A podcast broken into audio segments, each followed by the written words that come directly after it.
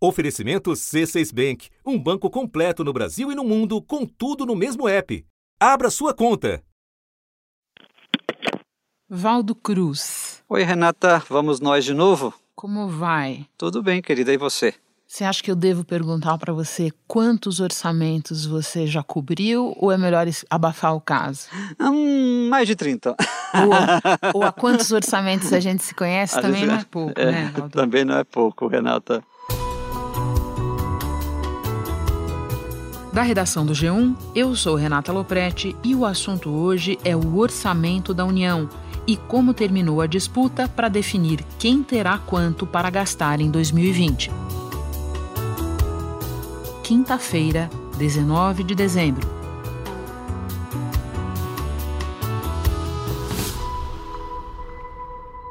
Todo fim de ano, o passaporte dos parlamentares para as férias é a aprovação do orçamento federal.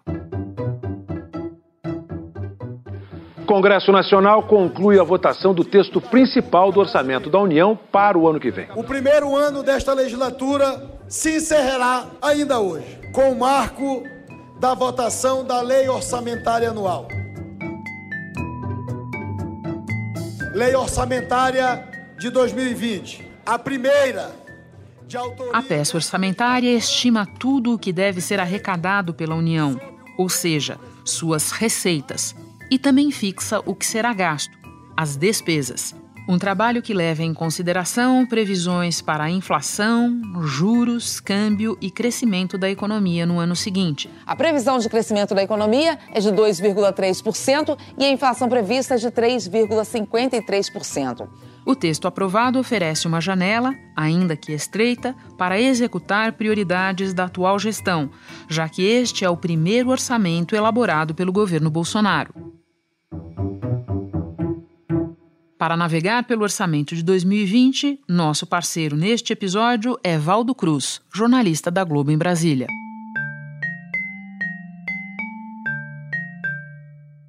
Valdo, podemos começar explicando quem elabora o orçamento da União e que caminho ele percorre até começar a valer? Olha, Renata, quem elabora o orçamento da União é o governo federal. Né? A equipe econômica, geralmente, pega ali os dados de todos os ministérios, monta a sua proposta de orçamento da União, claro que aprovada pelo presidente da República, priorizando quanto se destina para a saúde, para a educação, lembrando que para essas áreas existe um mínimo constitucional que tem que ser seguido. Depois de fechada essa proposta, ela é encaminhada ao Congresso Nacional. Quando chega no Congresso Nacional, a comissão mista de orçamento começa a analisar, são feitos relatórios parciais, preliminares, depois vão à votação na comissão de orçamento e posteriormente no plenário do Congresso Nacional, que foi o que aconteceu nessa semana, a votação aí quase, quase no final do ano dessa proposta de orçamento da União, orçamento, é chamado de Orçamento Geral da União para o ano de 2020. Antes eu quero dizer o seguinte: para o ano de 2020, o nosso orçamento soma 3,6 trilhões de reais. A pessoa olha e pensa, Valdo, como se chega a esse valor? Gigantesco, né? Isso aí está incluído, com certeza, pagamento de juros do governo, que é uma conta bem salgada.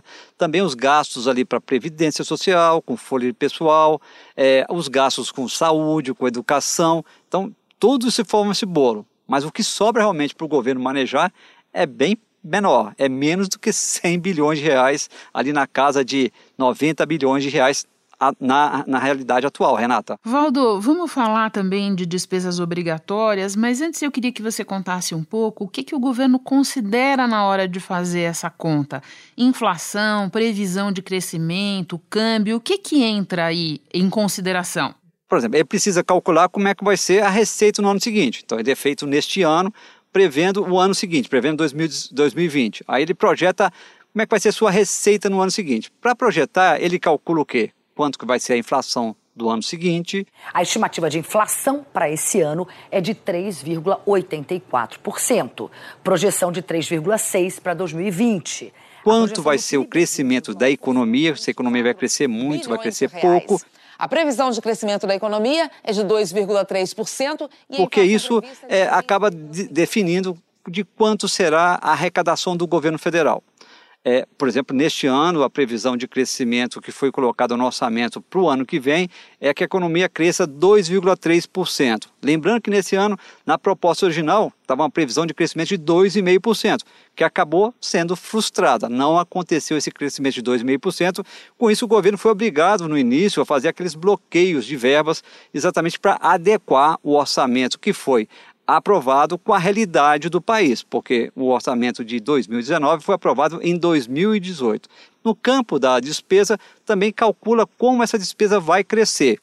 Aí você calcula exatamente qual a inflação, de acordo com a inflação, essa despesa cresce mais, cresce menos.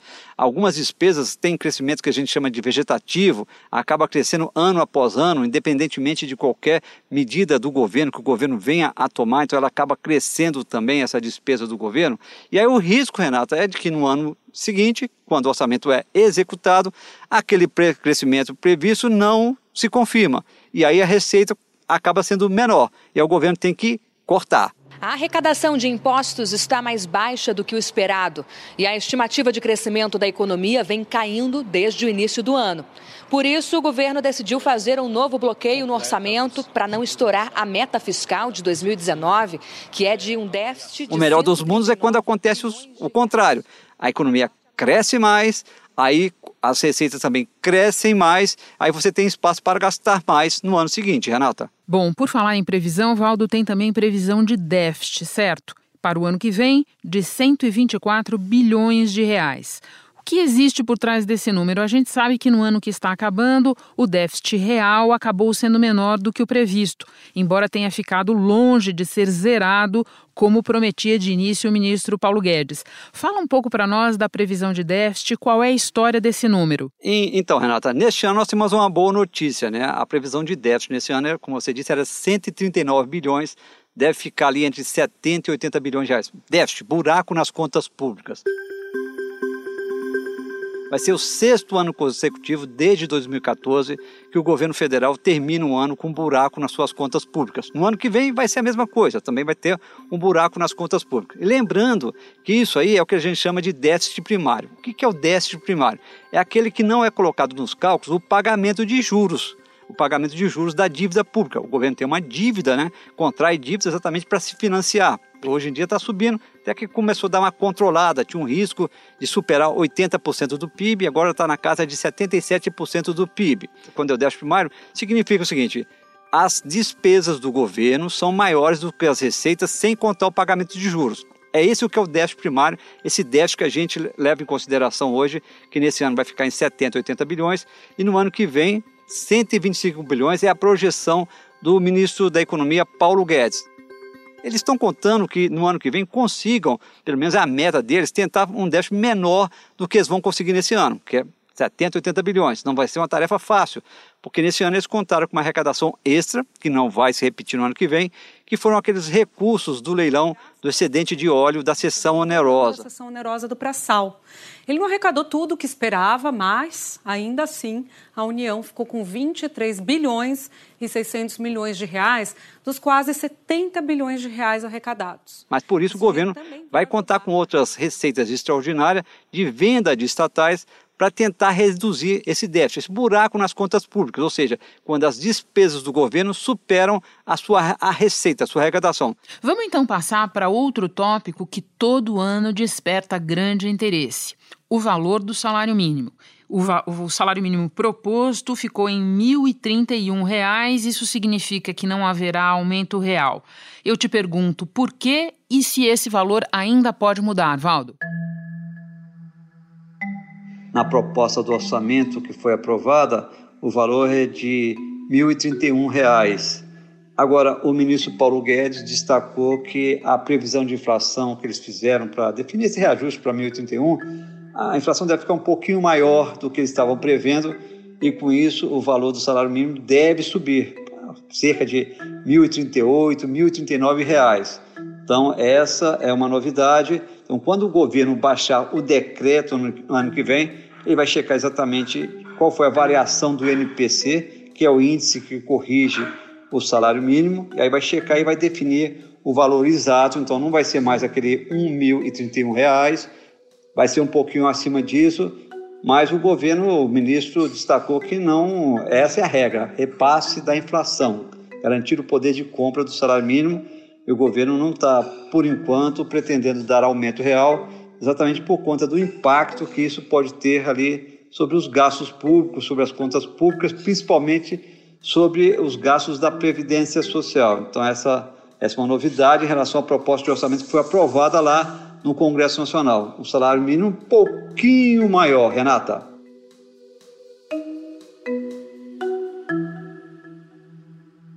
Então, vou falar agora de um outro gasto que o governo está prevendo diminuir, inclusive do ponto de vista nominal. Bolsa Família. Para este ano que está acabando, o valor do orçamento do programa era de 32 bilhões. Para o ano que vem, estão sendo propostos 29,5 bilhões de reais. Perda de 2,5 bilhões, portanto. Valdo, na prática, isso significa que o governo desistiu daquela ideia de reformular o programa, de ampliar as faixas etárias de beneficiários? Olha, Renata, isso ainda está em estudo, mas por enquanto não vai ser adotado. O presidente Jair Bolsonaro queria inclusive adotar essa reformulação ainda neste ano, mas descobriu que não existe muito espaço dentro do orçamento da União para fazer essa bondade. Já fez uma bondade no final de ano, que foi o pagamento do 13º do Bolsa Família. Valdo, reforma da Previdência, a aprovação já teve algum impacto sobre o orçamento do ano que vem? Olha, Renata, já vai reduzir um pouco já no ano que vem as despesas do governo com a Previdência Social. Já, tem um, já, já começa a ter um impacto né, é, sobre os gastos do governo com a Previdência Social.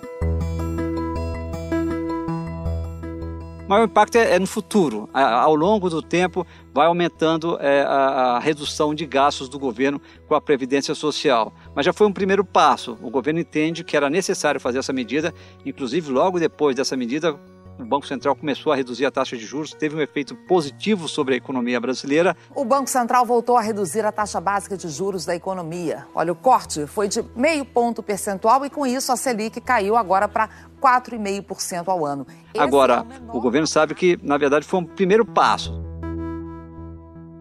Valdo, agora eu quero conversar com você sobre uma novidade na execução do orçamento aquela medida aprovada pelos parlamentares que vai obrigar, ou tornar obrigatório o pagamento das chamadas emendas de bancada, aquelas que destinam recursos para obras nos estados. Explica para nós o que é isso, o impacto disso e se eu estou correta em entender que o governo federal terá ainda menos margem de manobra para executar o orçamento. Exatamente isso, Renato. As emendas parlamentares, como é que elas funcionam? Os deputados, senadores, na votação do orçamento da União, eles apresentam suas propostas de destinar recursos para suas bases eleitorais, onde eles são eleitos. Eles fazem isso por intermédio das emendas parlamentares individuais e pelas chamadas é, emendas de bancada, que é as emendas dos estados. Até pouco tempo atrás, o governo tinha o poder de ficar segurando é, a execução dessa, o pagamento, né, o pagamento dessas emendas parlamentares. E isso irritava muito o Congresso Nacional.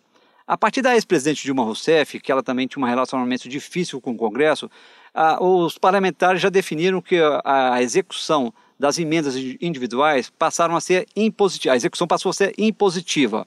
Agora, no governo do presidente Jair Bolsonaro, decidiram também que as emendas de bancada é, terão execução é, impositiva, ou seja, o governo é obrigado a fazer o pagamento. Estamos votando o primeiro orçamento impositivo da história do nosso país. Até então o governo também tinha isso como margem de manobra, né, Renata? Ficava segurando, quando tinha uma votação importante, vou liberar esse dinheiro dessa emenda parlamentar. Agora não pode mais fazer isso, porque ele é obrigado a fazer, a liberar esse dinheiro. A diferença é que o governo ainda tem o poder de definir a data da liberação. Ao longo do ano ele, tem, ele é obrigado a executar, ou seja, ele é obrigado a pagar esse dinheiro, liberar esses recursos que os parlamentares apresentaram ali, por exemplo, para a construção de uma unidade de saúde na sua cidade, uma escola, um posto de atendimento.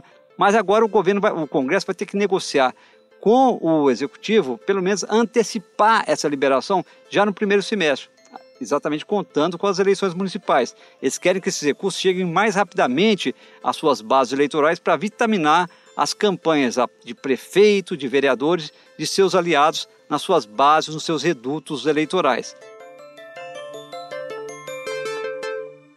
Eu gostaria que você completasse aquele raciocínio que você esboçou lá no início, quando a gente falava dos 3,6 trilhões, mas que, na verdade, de tudo isso, o governo tinha muito pouca margem para decidir onde gastar. Exatamente, porque você tem muitas despesas obrigatórias, tem despesas com juros que você não pode deixar de pagar.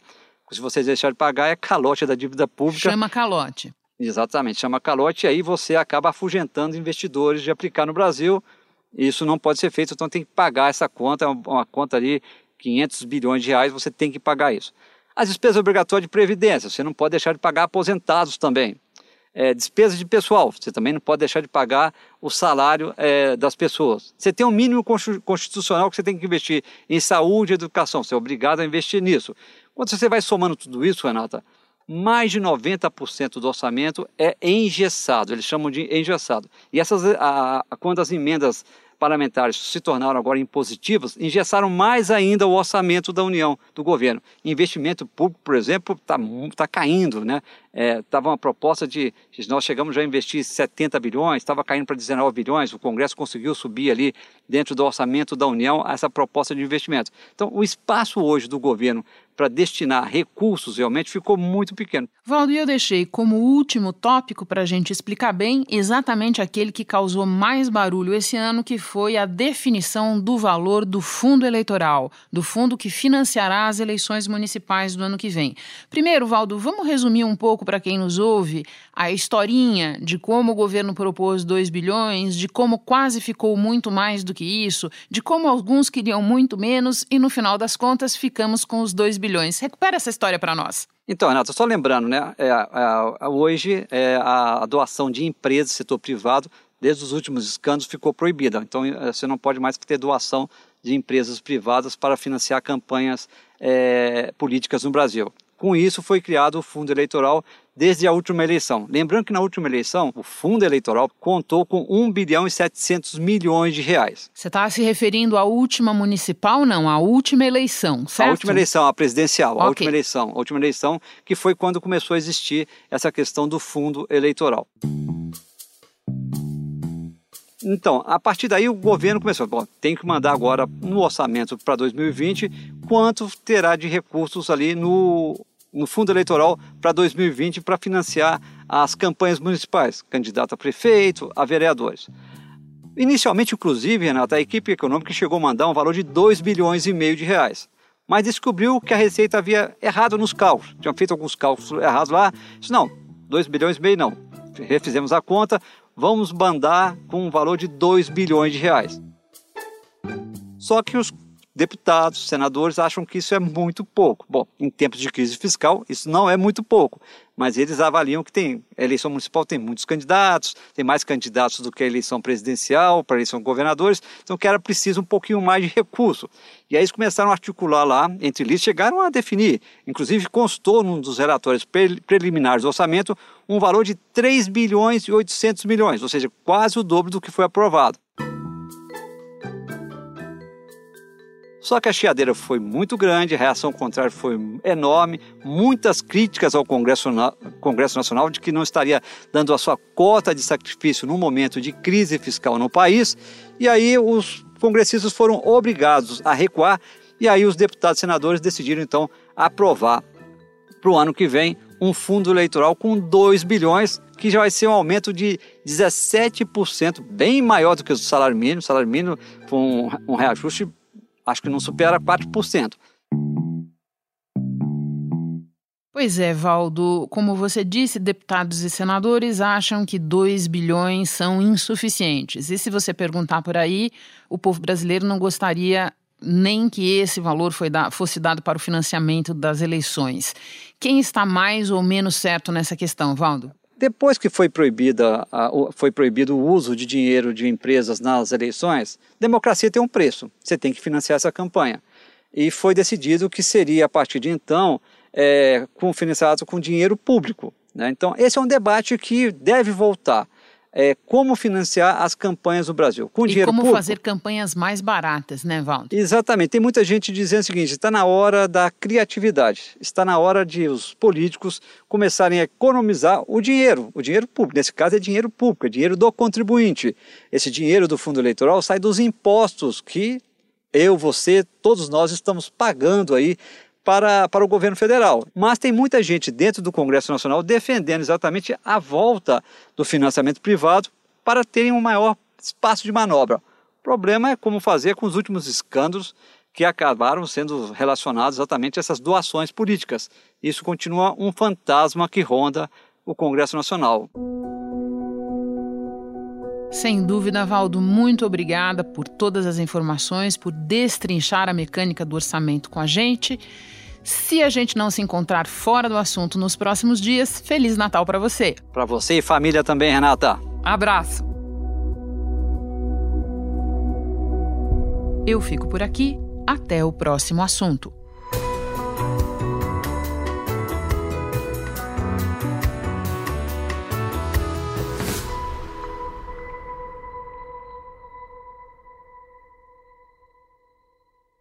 Você no topo da experiência financeira que um banco pode oferecer. Escolha um banco completo no Brasil e em qualquer lugar do mundo. Abra sua conta no C6 Bank.